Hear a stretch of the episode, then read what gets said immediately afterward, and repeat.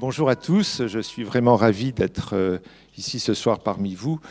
Euh, et je vous remercie beaucoup pour ces présentations euh, tout à fait aimables.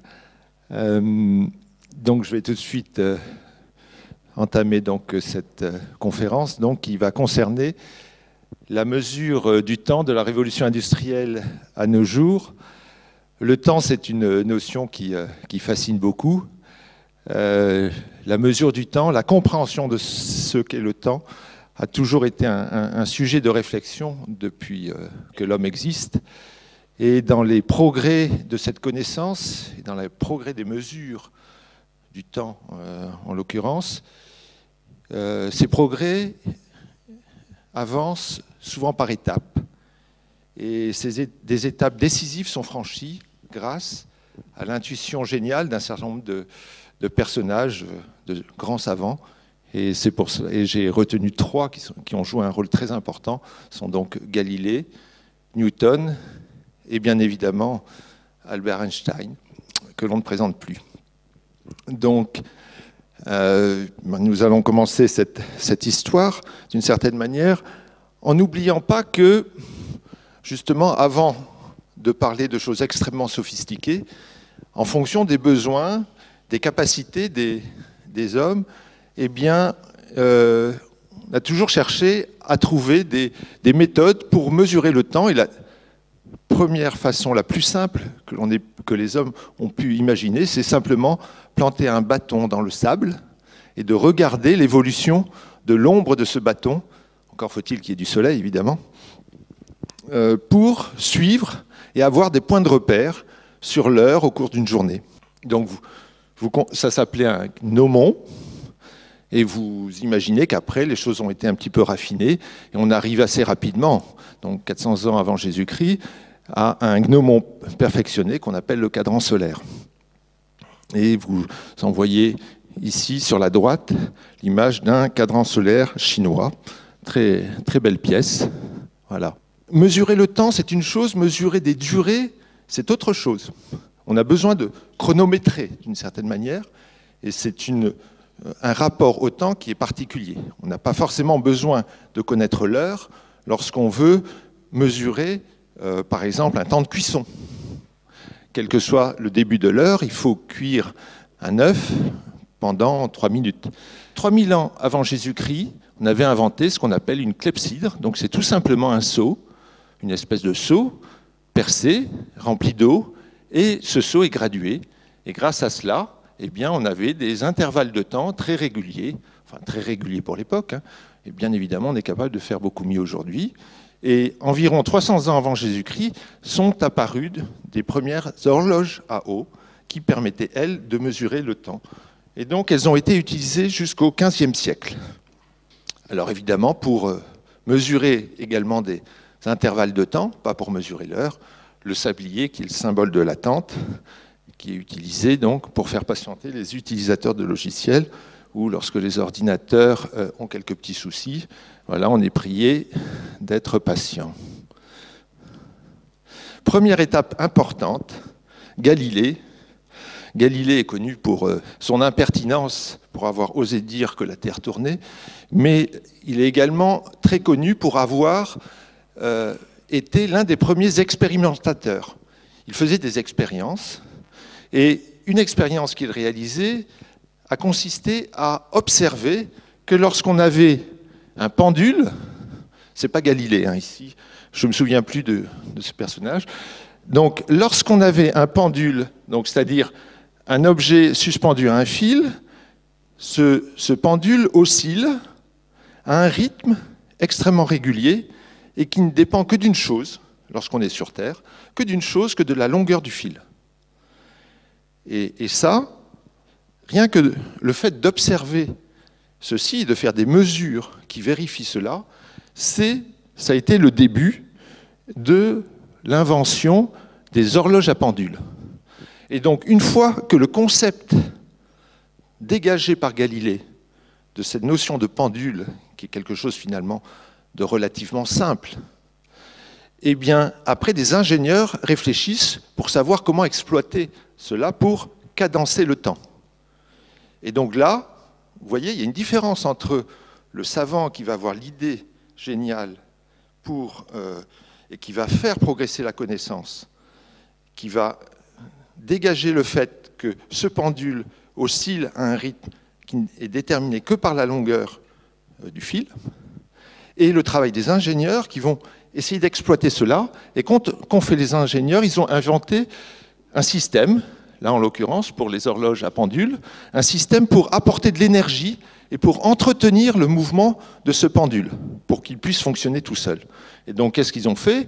Ils ont inventé un système de poulies, un système d'encre pour qu'à chaque oscillation, il reçoit juste une petite impulsion, et ainsi, et par un système de poids, le poids, donc, euh, ça, ça, tourne à chaque fois d'un petit cran, et ça finit par euh, entretenir de façon très régulière le mouvement du pendule qui sert à cadencer le temps et finalement à donner l'heure, une fois que la pendule est bien réglée. Donc il y a le pendule et la pendule. Et donc, euh, étape suivante, et ça c'est tout à fait fascinant, le, on parlait des montres, les montres mécaniques, c'est un, monde absolument euh, merveilleux, où euh, donc les montres mécaniques, une étape très importante, c'est l'invention du ressort à spirale. Le ressort à spirale, c'est ce qu'il y a dans ces fameuses montres mécaniques et qui ont permis de remplacer le poids, parce que évidemment c'est un petit peu encombrant, et grâce à ça, on a pu miniaturiser euh, ben, ces, horloges à pendule qui sont devenues euh, des montres euh, comme cela. Donc c'est Huygens qui a inventé donc, ce ressort à spirale, donc c'était au XVIIe siècle, et c'est le moteur des montres utilisé jusque dans les années 1970. Alors au début, c'était pas terrible, hein, donc il fallait remonter la montre toutes les 6 heures, et en gros, l'erreur atteignait une demi-heure par jour. On a fait quelques progrès depuis cette époque-là, mais bon, c'était un point de départ. Hein. C'était le début un peu de la démocratisation du temps, parce que de plus en plus de personnes pouvaient transporter le temps sur elles. Alors évidemment, cette, depuis, euh, ces montres mécaniques ont disparu. Euh, Peut-être nombre d'entre vous les ont connues. Moi-même, j'en ai eu jusqu'au milieu des années 70 à peu près. Et elles ont été supplantées par les montres à quartz. Les premières montres à quartz sont apparues dans les années 60. Cette fois-ci, eh pour les montres ou pour les oscillateurs, comme pour le, le pendule, il faut un, oscillateur. Donc jusque-là, c'était le, le, pendule proprement dit, qui oscille à une fréquence, à une cadence bien précise. Ici, c'est remplacé par un quartz. C'est un cristal qui a des fréquences propres, caractéristiques, très très stables, très très stables.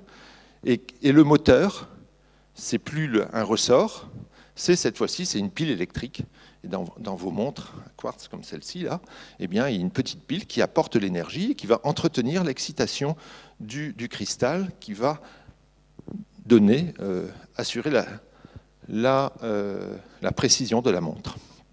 Et donc l'avantage de ces montres à quartz, c'est qu'elles ont une précision bien bien plus élevée que ce que l'on n'a jamais su faire avec des montres mécaniques. Et en plus de cela, elles ont une fiabilité et un coût qui a fini par être bien inférieur aux montres mécaniques. Donc le coût de revient est très faible et en 1980, les ventes des montres à quartz ont supplanté les montres mécaniques. Donc vous voyez, il ne suffit pas d'améliorer euh, une certaine technologie, à un moment donné, il y a des sauts technologiques qui euh, détruisent d'une certaine manière les anciennes technologies et, qui les supplantent. Vous voyez, là, c'est un exemple assez connu. Et, c'est vrai que euh, c'est pour ça que c'est important de faire de la recherche et développement pour toujours pouvoir être euh, à la, frontière de la connaissance et pour rester un petit peu dans, le coup. Alors, la mesure du temps aujourd'hui, on va prendre un certain nombre d'exemples. Donc, je vous ai dit tout à l'heure que euh, peut s'intéresser à mesurer une durée. Donc là, je vous ai pris quelques exemples. Cuire un œuf. Pour cuire un œuf, il faut à peu près 3 minutes. Bon, 3 minutes, si c'est 3 minutes et 10 secondes, ou, plus ou moins 10 secondes, c'est pas très grave. Dans ce cas-là, il faut prendre un instrument adapté, un sablier qui n'est pas très précis et largement suffisant pour déterminer le temps de cuisson euh, d'un œuf. Si on veut faire de la musique, là, il faut quand même avoir un rythme, un rythme bien, bien meilleur que 10 secondes. Vous imaginez décalages de la seconde en musique, ça serait absolument horrible. Et donc, on utilise un instrument beaucoup plus précis, qui est le métronome, qui peut donner un rythme très précis au centième de seconde près.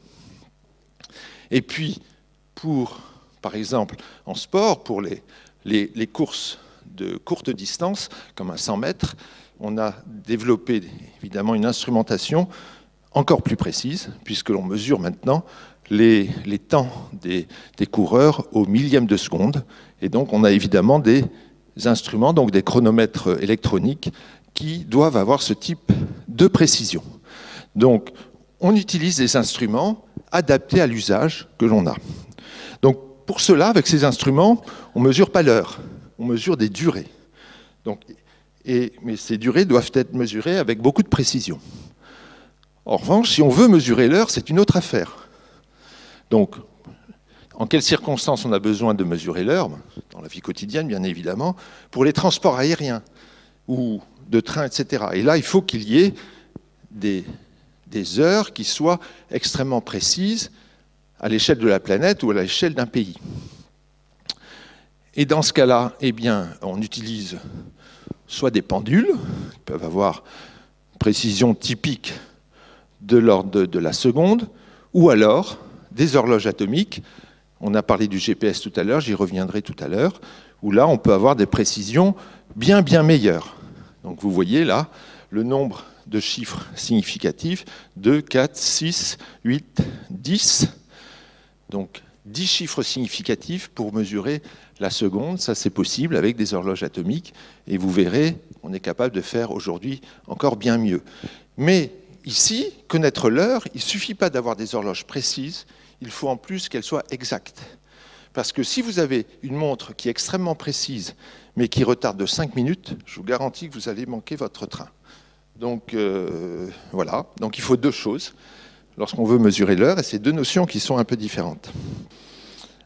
Alors d'autres domaines où le temps joue un rôle important, eh bien c'est dans les ordinateurs, les microprocesseurs, vos ordinateurs euh, fonctionnent avec des microprocesseurs qui sont cadencés avec des, euh, à des rythmes extrêmement élevés. on parle d'ordinateurs avec une fréquence d'horloge de l'ordre du gigahertz, sont peut-être des, termes que vous avez déjà entendus, eh bien, une fréquence d'horloge du gigahertz, ça veut dire qu'il y a un cristal de quartz qui est dans votre ordinateur et qui oscille et qui cadence toutes les opérations de votre ordinateur à raison de une impulse, un milliard d'opérations par seconde, si c'est un gigahertz.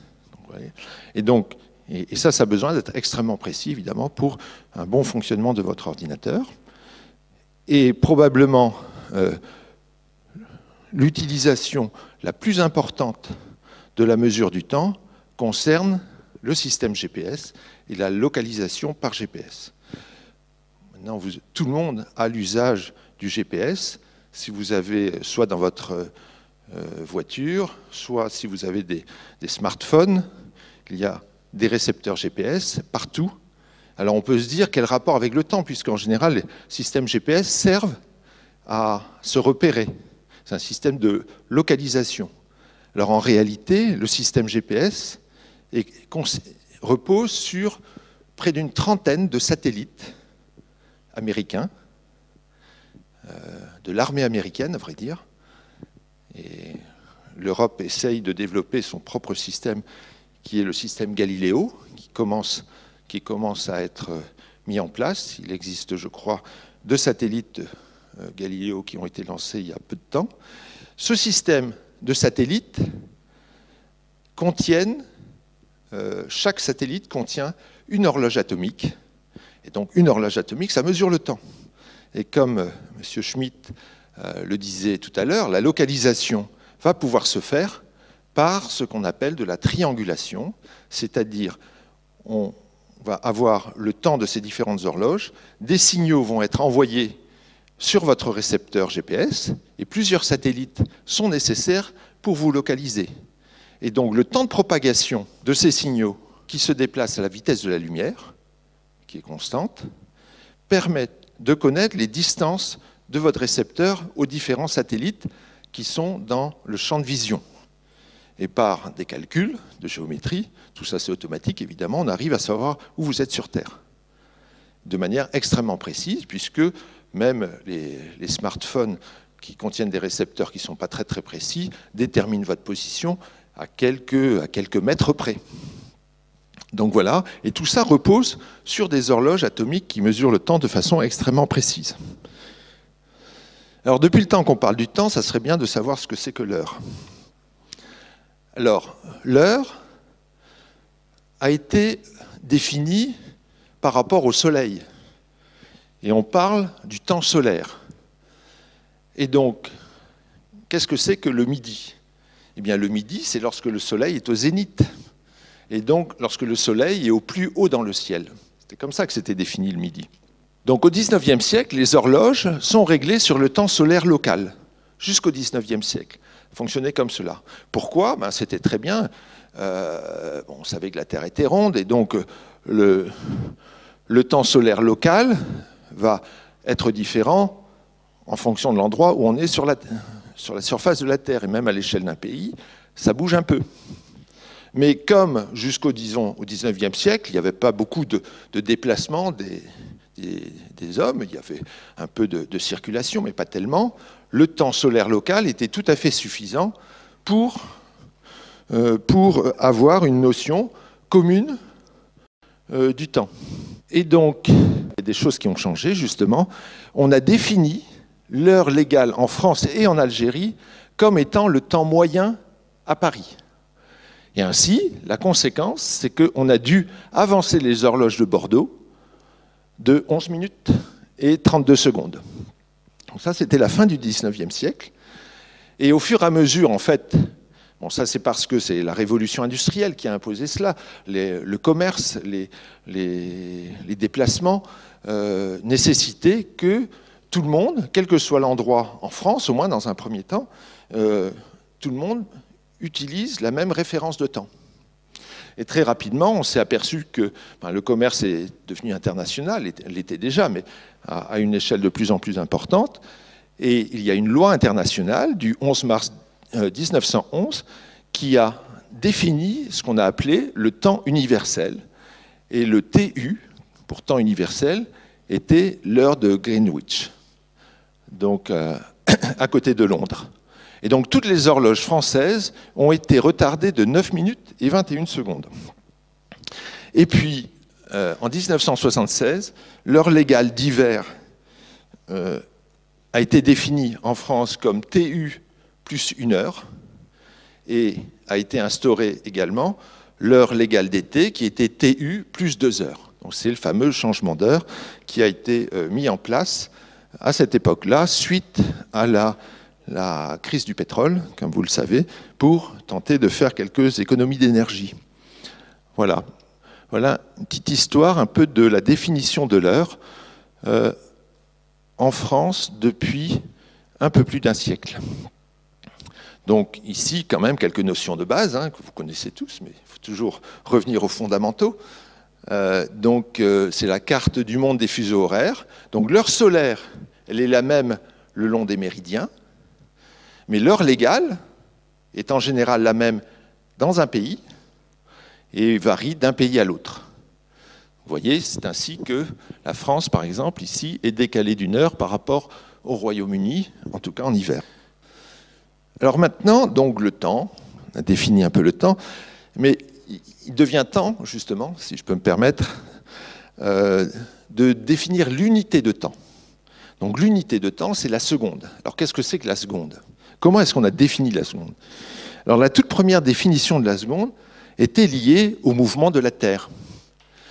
On savait bien définir un jour. Qu'est-ce que c'est qu'un jour? Un jour peut être défini comme étant la durée correspondant au passage du Soleil, à deux passages du Soleil au zénith. Deux fois le midi, on le repère comme cela, et ça, on appelle ça un jour. Et puis cette journée a été divisée en 24 heures, l'heure a été divisée en 60 minutes, et la minute a été divisée en 60 secondes. Pourquoi pas? Donc dans un jour, il y a 24 fois 60 fois 60, vous avez tous trouvé que ça fait 86 400 secondes, et on arrive à la première définition de la seconde, 1832, la seconde c'est une partie sur 86 400 du jour solaire moyen. Donc le jour solaire moyen, eh bien, euh, vous voyez déjà le fait qu'à l'époque, on était obligé d'introduire la notion de jour solaire moyen montre qu'il y a un petit souci. Ça veut dire que le jour solaire vrai, il n'est pas toujours constant.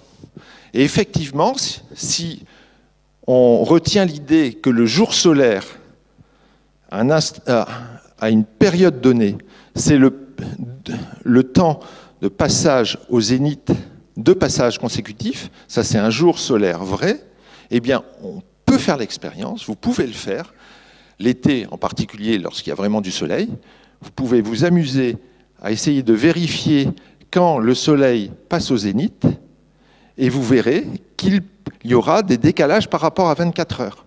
Et au cours de l'année, si on regarde cela, si, si on fait cette expérience, toujours bien de faire des expériences, eh bien on constate que euh, le jour solaire vrai peut être de 24 minutes moins 21 euh, secondes à 24 minutes plus 30 secondes.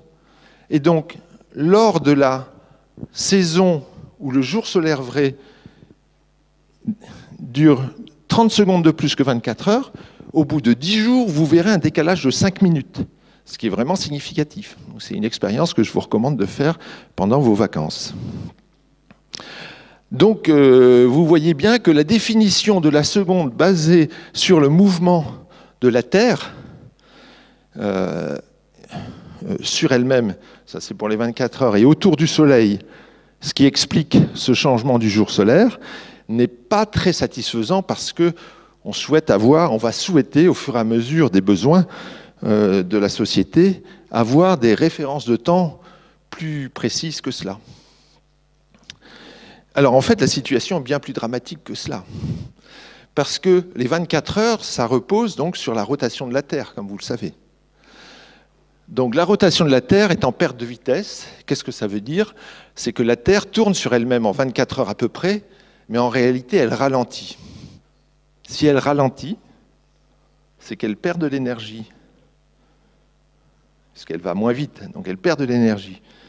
Donc si elle perd de l'énergie, c'est qu'il y a une dissipation. Alors je ne vais, pas vous cuisiner plus longtemps, parce que là, je sens que la tension monte.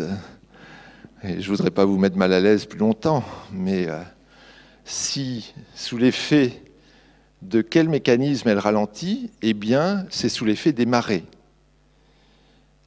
Donc la Lune exerce, et le Soleil aussi, mais surtout la Lune, exerce donc euh, une attraction sur la Terre, et réciproquement et d'ailleurs. Donc c'est pour ça que la Lune tourne autour de la Terre, mais la Terre aussi euh, attire, euh, la Lune attire la Terre, et en particulier les fluides de la Terre, qui sont donc, et donc les océans, les mers, donc sont attirés, et comme ces liquides sont sont fluides et peuvent se déformer sous l'effet de l'attraction. Donc il y a ces phénomènes de marée que vous connaissez tous. Et la conséquence de cela, c'est qu'il y a des masses considérables d'eau qui se déplacent à la surface de la Terre et qui viennent frotter sur la croûte terrestre.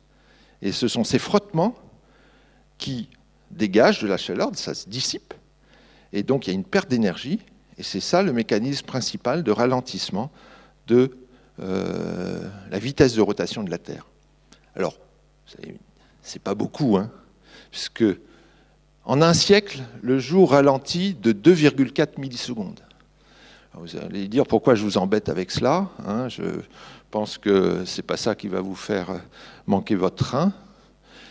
Mais quand même, ça a des conséquences qui sont non négligeables. Parce que si maintenant vous prenez en compte ces 2,4 millisecondes tous les siècles, et si vous qui, euh, les conséquences il y a 400 millions d'années, eh bien la Terre tournait plus vite et le jour ne durait pas 24 heures mais 22 heures. Et une année durait 400 jours. Donc euh, ça a quand même des incidences. Et, euh, ça, on en, a, des preuves lorsqu'on regarde dans les, les, archéologues qui étudient, ou les paléontologues, peuvent voir dans le développement des, de, coquillages en particulier, des signatures du fait que le jour durait euh, euh, moins longtemps que 24 heures. Alors ce qui est intéressant, c'est de se dire, bah, si on attend très très longtemps, qu'est-ce qui va se passer? Alors je ne sais pas si vous vous êtes jamais posé la question de la Lune et de sa face cachée. Eh bien en fait, la Lune est beaucoup plus petite que la Terre, et probablement à une certaine époque était beaucoup plus, et, lorsqu'elle devait être fluide, eh bien, elle, subissait aussi ces phénomènes de marée, mais de façon beaucoup plus violente. Et donc le ralentissement de la Lune qui tourne sur elle-même a été beaucoup plus violent. Et à un moment donné, ce qui se passe, c'est qu'il y a un effet de synchronisation. C'est que la Lune tourne sur elle-même et en même temps, elle tourne autour de la Terre et si vous réfléchissez un petit peu, peut-être à cette heure-ci c'est un peu compliqué, euh, eh bien, vous allez vous rendre compte que le phénomène de marée va disparaître complètement, et donc il n'y aura plus de frottement lorsque la Lune va tourner sur elle-même au même rythme qu'elle tourne autour de la Terre. Et dans ce cas-là, la Lune présente toujours la même face à la Terre. Et c'est ce qui s'est passé. Il y a d'autres planètes du système solaire qui présentent toujours la même face à cause de cela. Là, la Terre est plus grosse, elle n'a pas encore fini de se ralentir, euh, mais on est dans ce processus. Bref, cette petite digression pour vous dire que on peut quand même pas, c'est pas sérieux, de reposer la définition de la seconde sur un objet aussi sympathique que la Terre, qui euh, a le bon goût de tourner à une vitesse qui n'est pas constante.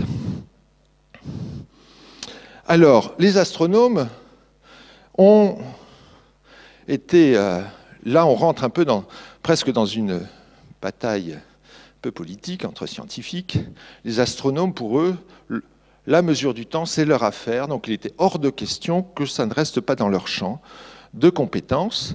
Et donc, lorsqu'ils ont baissé les armes euh, en ce qui concerne l'utilisation de la rotation de la Terre pour définir la seconde, ils ont changé de, système, ils ont proposé une nouvelle définition qui était euh, la seconde, non pas raccordée au jour solaire moyen, hein, qui ne peut pas être une bonne échelle de temps, mais en 1960, donc c'est relativement récent, hein, il y a un peu plus de 50 ans, une nouvelle définition de la seconde a été égale à une fraction de 1 sur, là c'est un peu plus compliqué, 31 556 925,9747 de l'année tropique. Alors qu'est-ce que c'est qu'une année tropique? Là, vous voyez le système solaire. C'est la durée qui va séparer deux équinoxes du printemps. Et un an dure exactement 365 jours, 5 heures, 48 minutes, 46 secondes. Donc, comme vous voyez qu'un an, ça ne dure pas exactement 365 jours, eh bien, c'est pour ça qu'il y a des années bissextiles. Et comme ce n'est pas exactement un quart, euh, un quart de jour qu'il faut rajouter, eh bien, euh, il y a certaines années multiples de 4 ne sont pas forcément bissextiles. 1900, par exemple, n'était pas une année bissextile.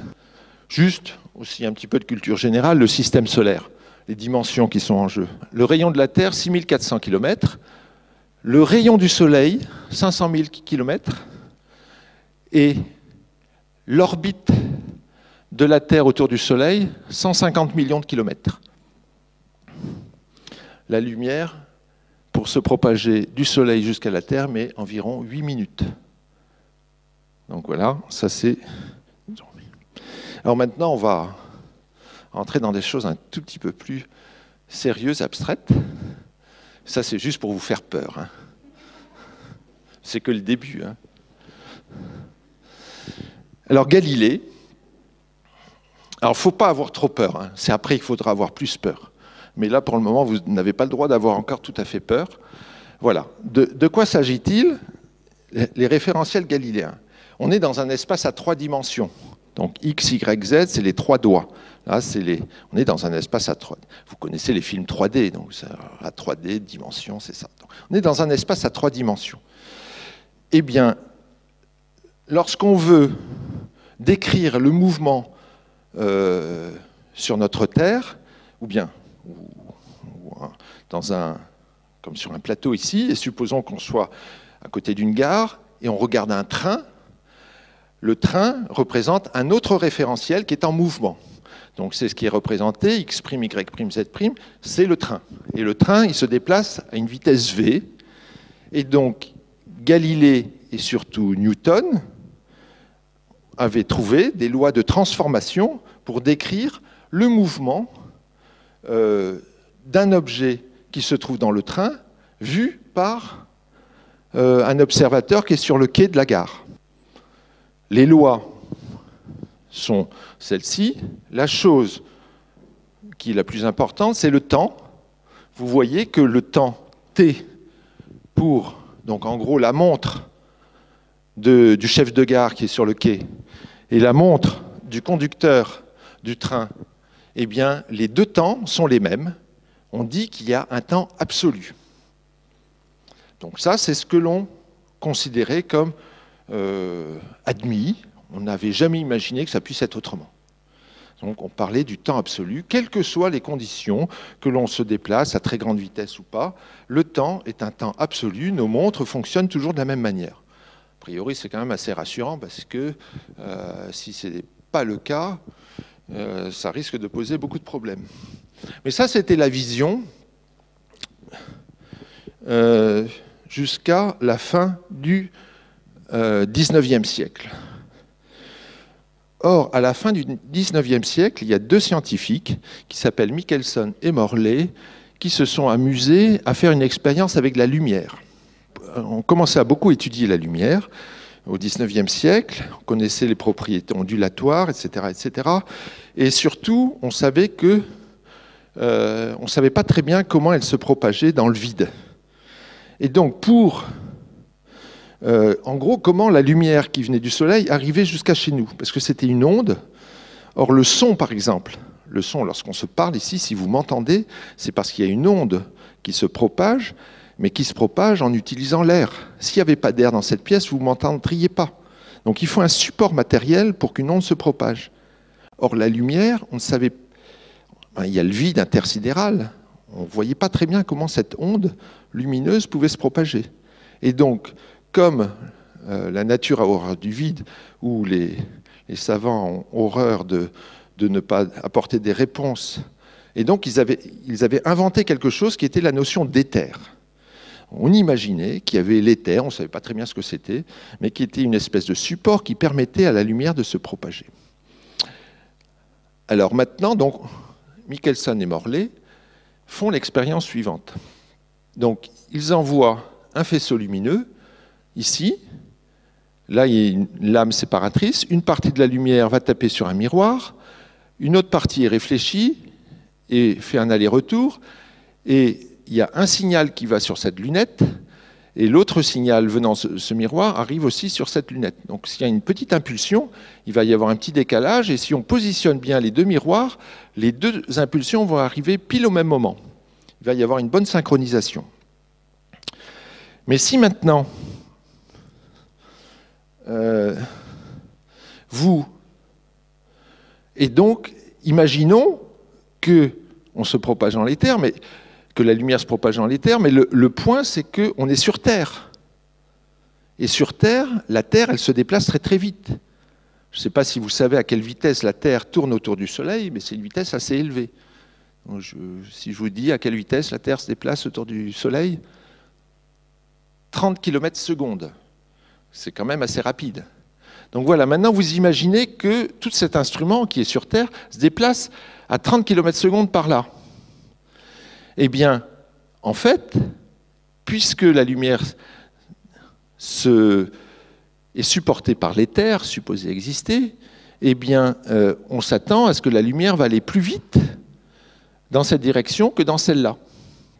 Et donc, si on retourne l'instrument, ça va être le contraire.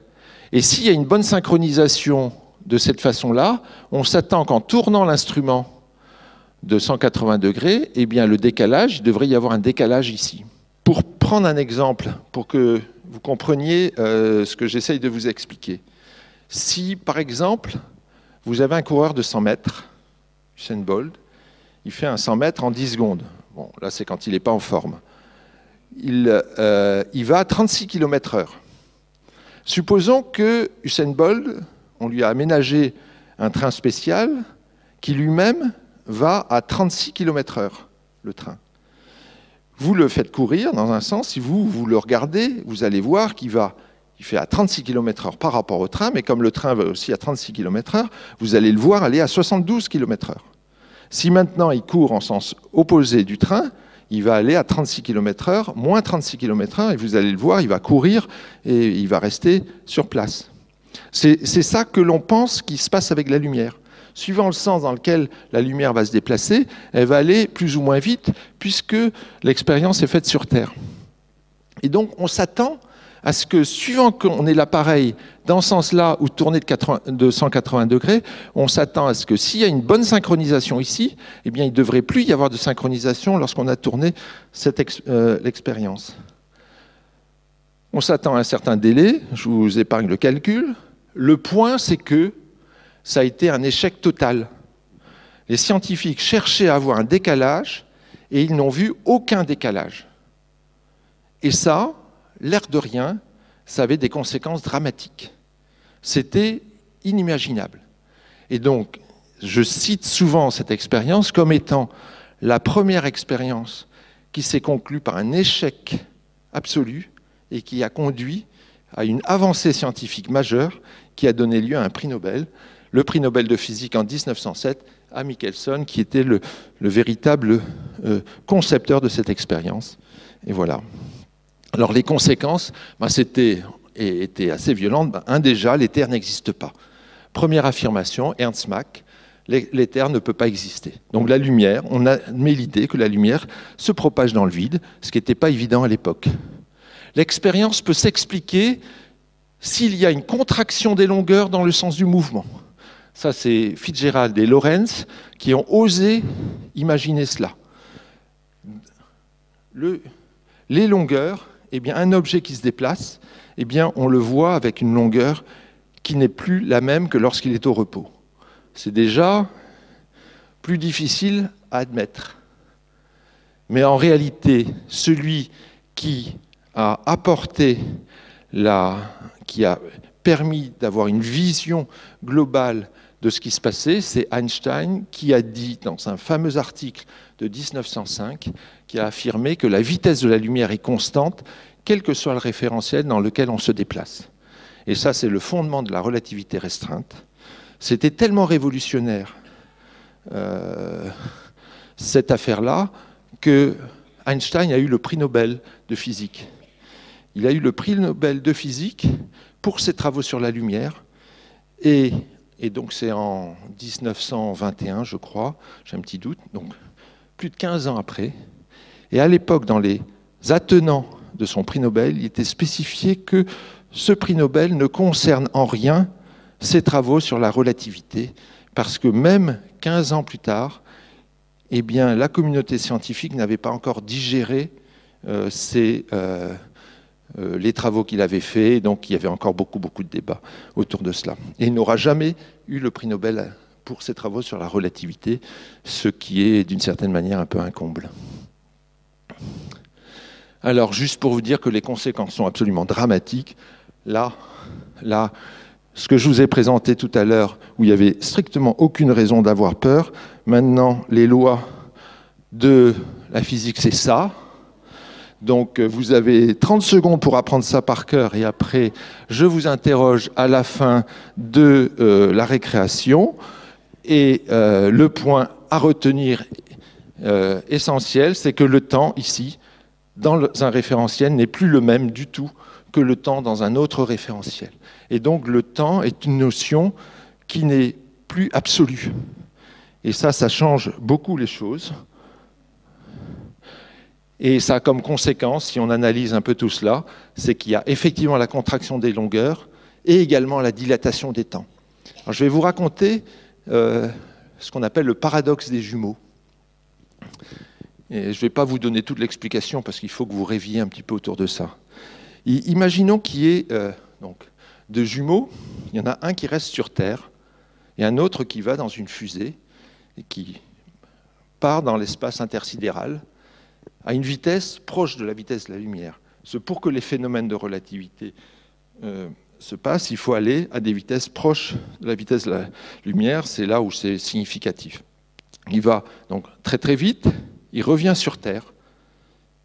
Eh bien, je vous le donne en mille.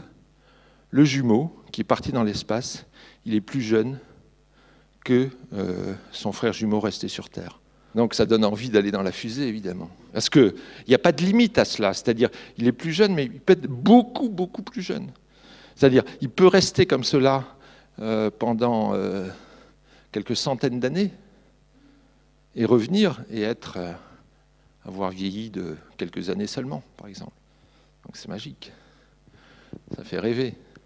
Alors en réalité, à la fois c'est vrai, bon, l'expérience n'est pas facile à faire. Hein.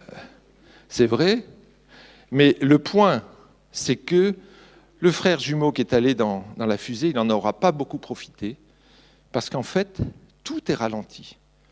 Le temps s'écoule beaucoup plus lentement, mais ça veut dire que son cœur bat beaucoup plus lentement.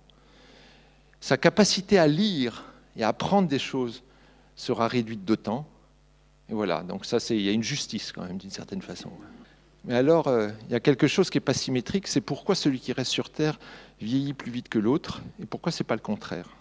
Mais ça, je vous laisse réfléchir. Alors, relativité générale, encore euh, les progrès d'Einstein, encore un peu plus tard. La relativité générale englobe et supplante la théorie de la gravitation universelle d'Isaac Newton. Donc là, c'est vraiment euh, un, cap donc, qui en représente la limite aux petites vitesses comparé à la vitesse de la lumière, au champ gravitationnel faible. Alors, la relativité générale abandonne l'idée de force gravitationnelle. Donc, c'est l'attraction terrestre, euh, le mouvement des planètes, etc. La vision que l'on a, c'est plus une vision en termes de force. C'est une vision en termes de courbure d'espace-temps. Peut-être certains d'entre vous ont entendu parler de cela, la courbure d'espace-temps. C'est une vision complètement géométrique de la gravitation universelle. C'est une autre façon euh, de représenter l'espace et le temps. Et cet espace et ce temps se trouvent déformés par la présence de la matière et par la présence de l'énergie. Donc c'est très difficile à, se représenter souvent. Donc je ne vais pas me risquer à vous donner plus d'explications, juste de quoi vous faire rêver. Il y a des jolis dessins souvent dans les revues de vulgarisation scientifique à ce sujet. La relativité générale prédit les trous noirs et les ondes gravitationnelles, prédit beaucoup, beaucoup de choses. Elle n'a jamais été prise en défaut. Donc, vous voyez, c'est 1915. Donc, Einstein, à l'époque, avait été aidé par des mathématiciens parce que c'est le formalisme de la relativité générale. Même Einstein n'avait pas une culture mathématique suffisante pour arriver à bien formaliser cela. Il s'était fait aider par des mathématiciens extrêmement forts. Et voilà, donc euh, jamais prise en défaut, même pas par l'expérience pionnière, euh, encore que récemment on a constaté que cette expérience était quand même conforme à la relativité générale. Et pourtant, on sait que la relativité générale ne dit pas tout. Parce qu'on sait que cette théorie, n'est pas compatible avec la mécanique quantique. La mécanique quantique, c'est ce qui décrit le monde de l'infiniment petit. Donc il y a encore des, choses non comprises dans les, les lois de la physique. Et donc, c'est ça qui est assez passionnant. Alors revenons plus précisément au temps. Donc, vous avez bien compris que le temps maintenant, c'est quelque chose de beaucoup plus compliqué. Euh, il n'y a pas un temps absolu. Et donc, or pourtant, on essaye de faire des choses de plus en plus précises pour mesurer le temps de plus en plus précis, alors qu'on sait qu'il n'est pas absolu. Donc ça, c'est vraiment difficile. Alors, on essaie de rendre quand même tout cela compatible. Si on maîtrise bien toutes ces notions, on y arrive. Les physiciens arrivent à cela. Et donc on a défini le temps atomique international pour qu'on ait quand même le droit de regarder l'heure. Hein. On a quand même le droit de, prendre son train à des heures bien précises. Ça, ça reste autorisé. Euh, et donc pour cela, il faut quand même définir un temps atomique international. Donc sur toute la planète. Et ce temps, il est défini eh bien, sur le géoïde. En gros, c'est le géoïde, euh, c'est la surface de la Terre, à peu près. Peu plus compliqué que ça. C'est la surface de la Terre. Voilà. Donc c'est comme cela qu'est défini le temps. Mais en réalité, si on regarde le temps au centre de la Terre, eh bien, je vous passe ces équations, j'aurais dû les enlever parce que là, sinon, vous allez terroriser. Mais euh, en gros, le temps, si on était au centre de la Terre, eh bien, il serait différent de, pas beaucoup hein, quand même, pas beaucoup, c'est 7, 10, moins 10, ça veut dire que c'est, il y a une seconde et puis un milliardième de seconde d'écart par rapport à une seconde entre le centre de la Terre et puis la, surface de la Terre, qui est temps atomique international. Mais néanmoins, on sait faire des expériences beaucoup plus précises que ça, et donc on est capable de mesurer ces écarts. Et par exemple, deux horloges qui ont une différence d'altitude de 10 mètres présentent un écart de fréquence ou de temps qui est de 10-15, c'est-à-dire il faut aller jusqu'au 15e chiffre significatif pour trouver un écart de temps. Eh bien, je vous le donne en mille.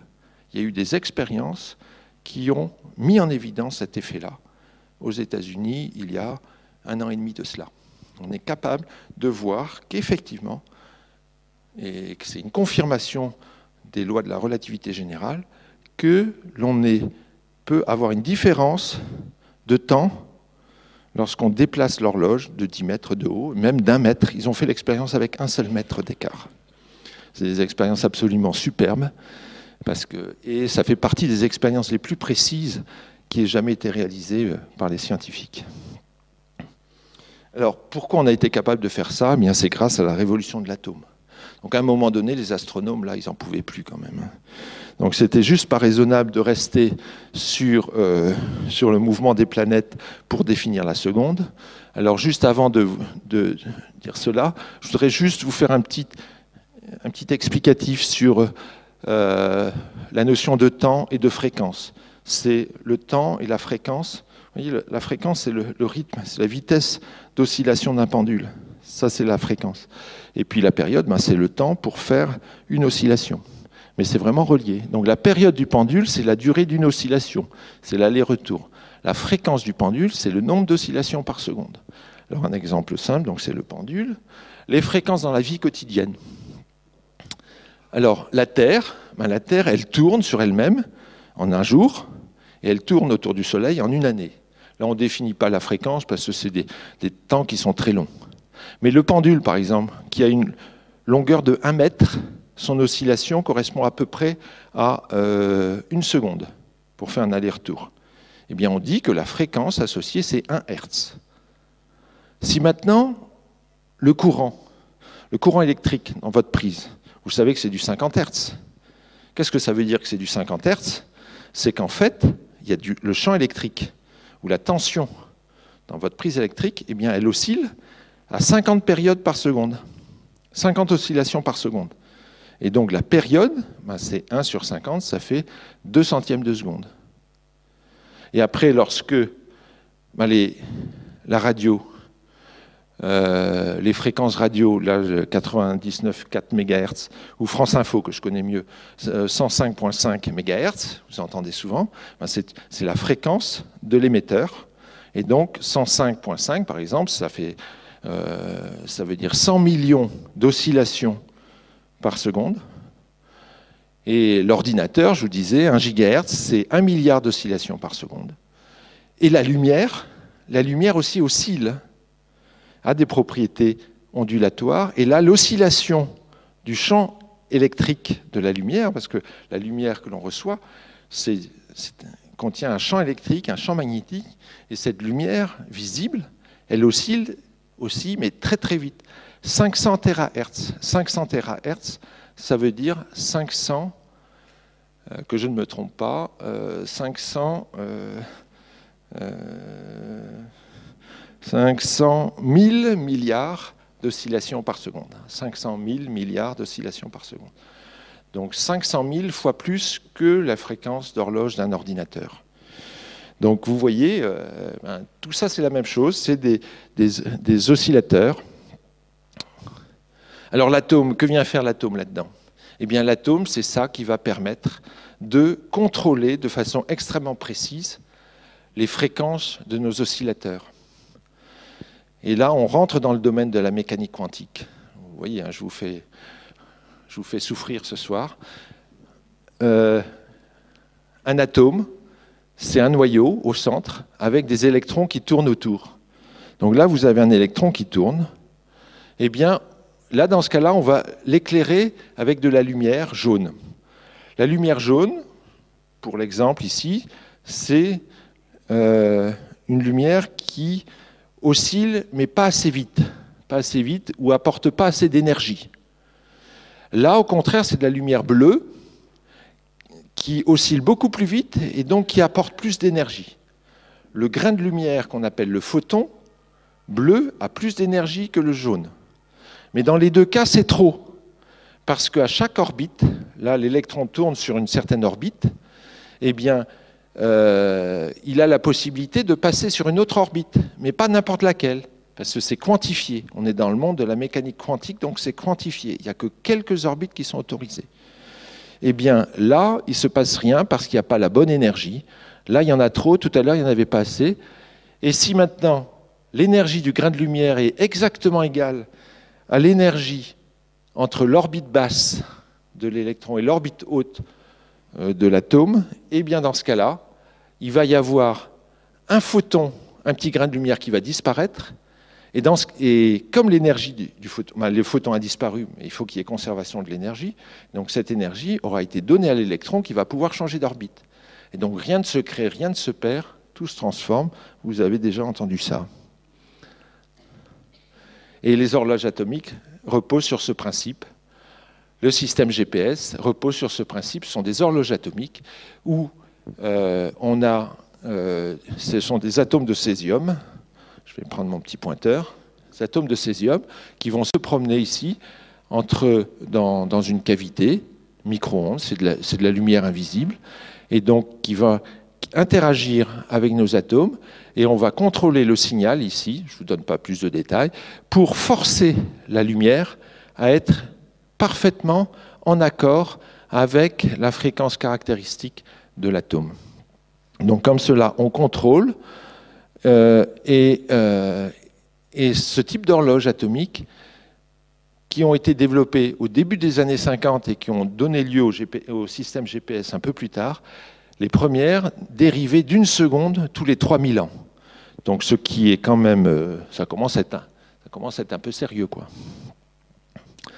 Donc l'unité de fréquence, du temps fréquence, eh bien, 1832, je vous l'ai dit, par rapport en relation avec la rotation de la Terre, 1960 en relation avec la révolution de la Terre autour du Soleil, et enfin, on rentre dans une ère un peu plus professionnelle, dans le monde des physiciens atomiciens, 1968, la seconde est raccordée est un certain nombre de périodes de la radiation correspondant à la transition entre deux niveaux hyperfins de l'état fondamental de l'atome de césium 133.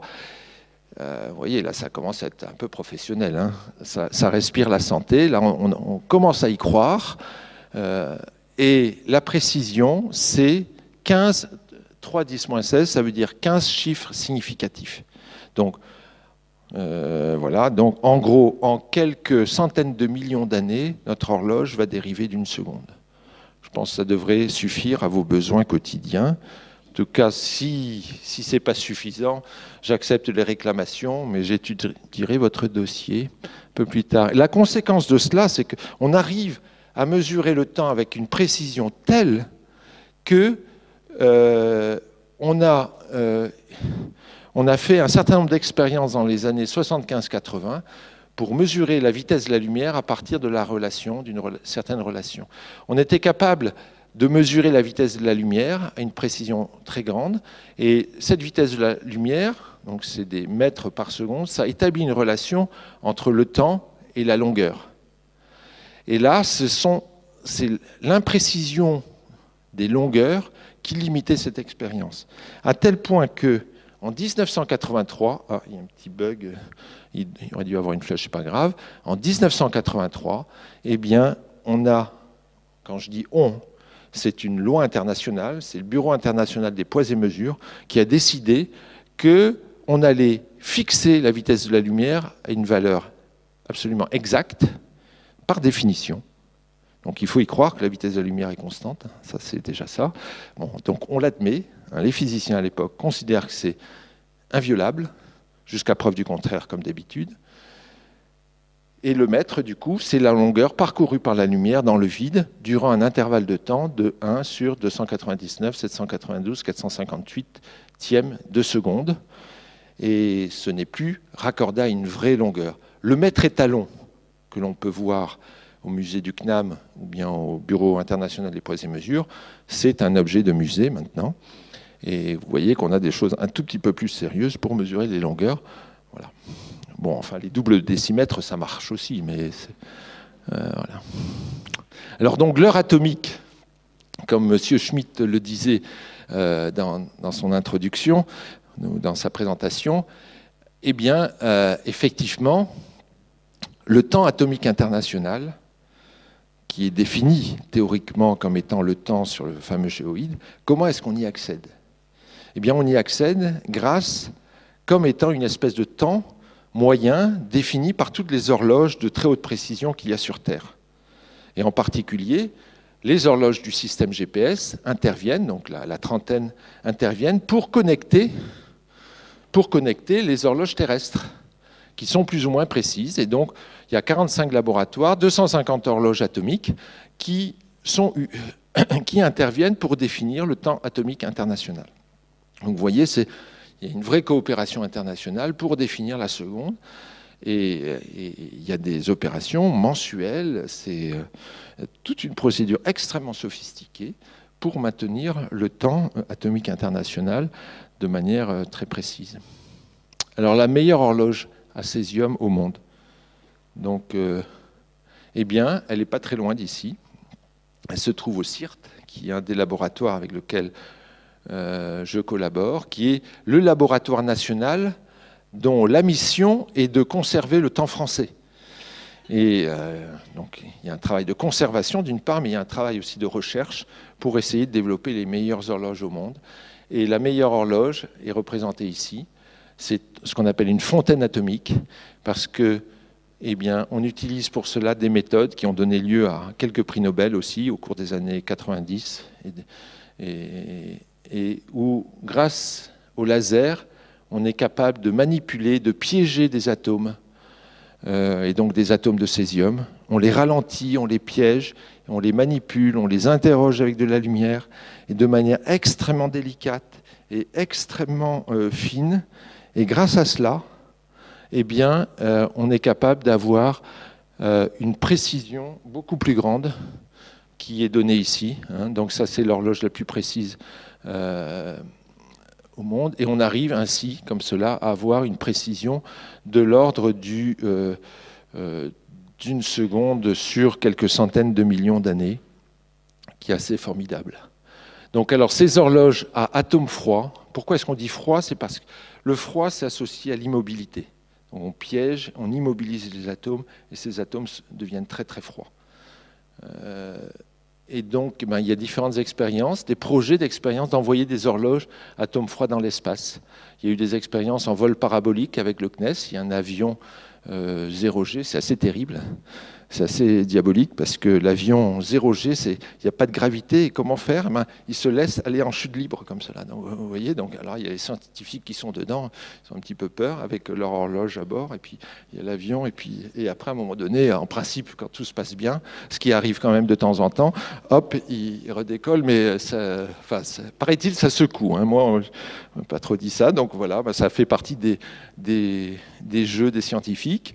Euh, et, donc, euh, mais le projet, en fait, c'est en 2015 d'envoyer des horloges euh, à atomes froids, donc les meilleures qui existent au monde, 100 euh, fois meilleures que le GPS, de les envoyer dans l'espace et donc sur la Station spatiale internationale. Juste un, petit historique un peu du progrès des précisions des horloges. Donc, les, les horloges mécaniques 1920 elle dérivait d'une seconde en trois mois. L'air de rien, c'est avec la technologie de l'époque, c'est juste remarquable. Moi, ça m'a toujours impressionné. Les, horlogers suisses et byzantins faisaient un travail absolument remarquable, mais évidemment, avec les, sauts technologiques comme la montre à quartz, c'est une seconde tous les 5 ans. Les premières horloges atomiques, une seconde tous les 3000 ans.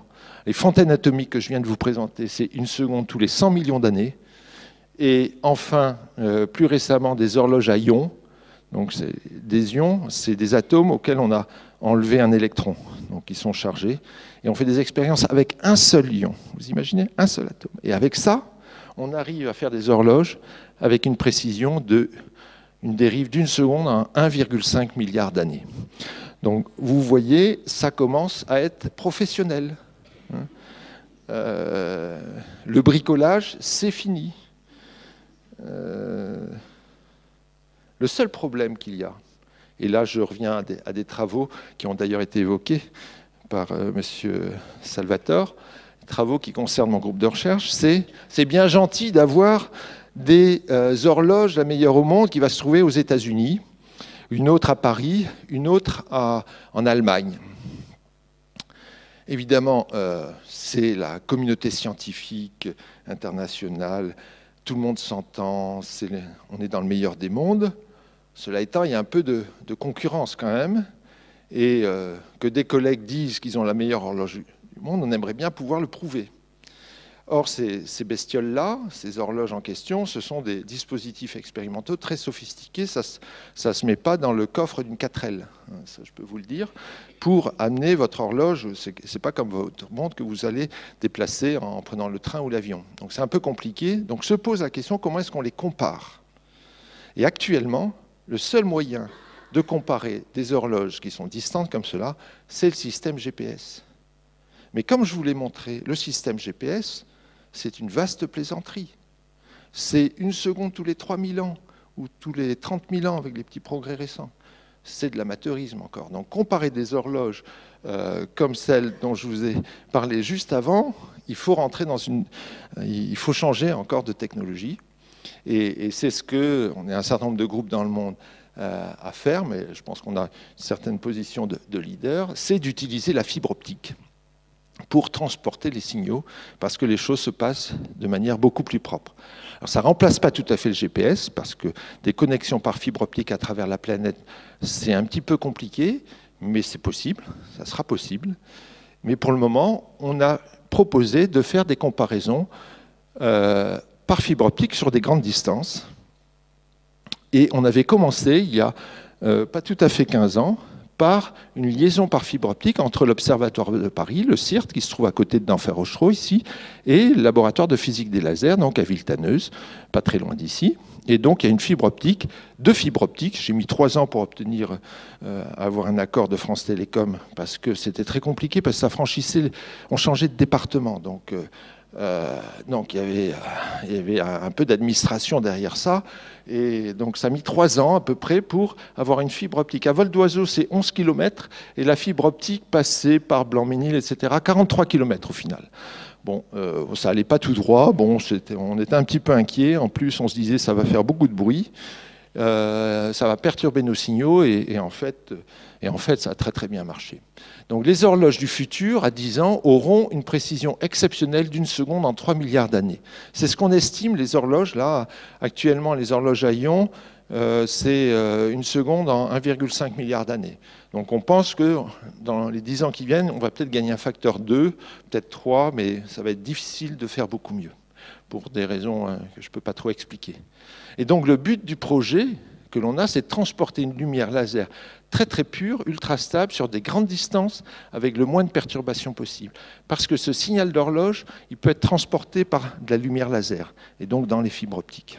Et donc aujourd'hui, comme je vous l'ai dit, on peut transporter la fréquence d'horloge grâce au système GPS, mais sa précision est assez médiocre, une seconde sur 300 000 ans. Les tout derniers systèmes GPS, c'est une seconde tous les 300 000 ans, donc ils s'accrochent un petit peu, mais c'est bon, ça reste encore euh, bon, assez bon, mais c'est bien, hein, il ne faut pas les critiquer non plus. Et donc, avec une fibre optique, ce que l'on a réussi à faire, c'est on a transporté sur 540 km avec une précision de 2 centièmes de seconde sur l'âge de l'univers. 13,7 milliards d'années l'âge de l'univers à peu près. Euh, on a une moins bonne précision sur les 13,7 milliards d'années que sur le temps de transport de la lumière. Hein. Donc deux centièmes de seconde sur l'âge de l'univers, là ça commence, on commence, on est de plus en plus professionnel. Donc pour être plus sérieux, la conséquence de ces résultats, c'est que on devrait être capable, par le réseau de fibres optiques, à travers la France, à l'échelle européenne, de pouvoir faire des comparaisons entre des horloges distantes de plusieurs milliers de kilomètres, comme si elles étaient l'une à côté de l'autre. Et ainsi de faire des expériences avec des applications scientifiques, dans un premier temps. Euh, des applications de la vie quotidienne, il faut y réfléchir, faire preuve d'imagination, et je compte sur vous pour cela.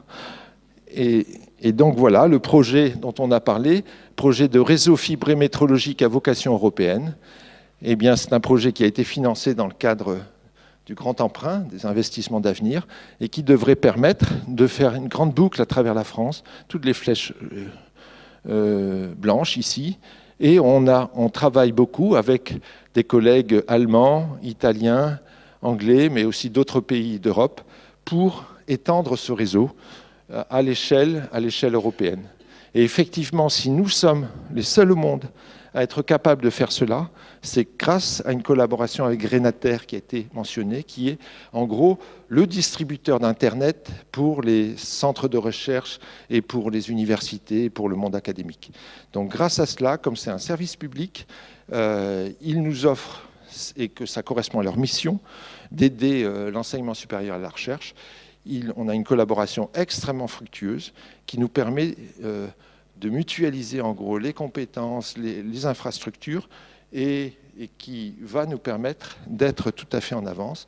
Et au passage, comme il y a des élus locaux, je sais qu'ils sont sensibles, on a une PME euh, française vers laquelle on, va transférer du savoir-faire et on espère qu'elle va pouvoir se développer ainsi et exporter à l'international tout ce savoir-faire-là. Voilà. Alors des applications de, cela, grâce à ce, à ce, réseau, on va pouvoir aussi faire des comparaisons avec les horloges que l'on va envoyer dans l'espace. 2015-2018. On va pouvoir faire des tests de la relativité générale. Ce n'est pas la vie quotidienne, je suis d'accord. Hein, je suis d'accord, ok. Mais euh, nous, on est passionnés par ça. Hein. Donc, on va faire des tests de relativité générale à, des précisions jamais atteintes. Et vous n'êtes pas trop fatigué parce que je vois que je suis un petit peu long. Mais euh, j'aurais voulu terminer par, juste euh, au point, point où vous en êtes, par euh, une aventure scientifique à laquelle été associé. Et euh, il n'y en a pas souvent comme ça dans la vie d'un scientifique. Vous avez peut-être entendu parler euh, des particules qui allaient plus vite que la lumière. ça, fait, ça fait la, la, une du monde, je crois que c'était à la fin, fin du mois de septembre 2011, des scientifiques qui ont été extrêmement prudents au passage, prétendait que des neutrinos, ce sont des particules fantomatiques, euh, avaient été mesurés allant plus vite que la vitesse de la lumière. D'où le nom de neutrinos supraluminiques. C'est joli comme nom. Hein ça, vous avez le droit d'apprendre aussi. Ça, ça, fait chic. Alors, le CERN, vous en avez entendu parler, Centre européen de recherche nucléaire. Il y a ces il y a un grand anneau là de accélérateur de particules qui est à cheval sur la frontière franco-suisse, 27 km de, de, périmètre.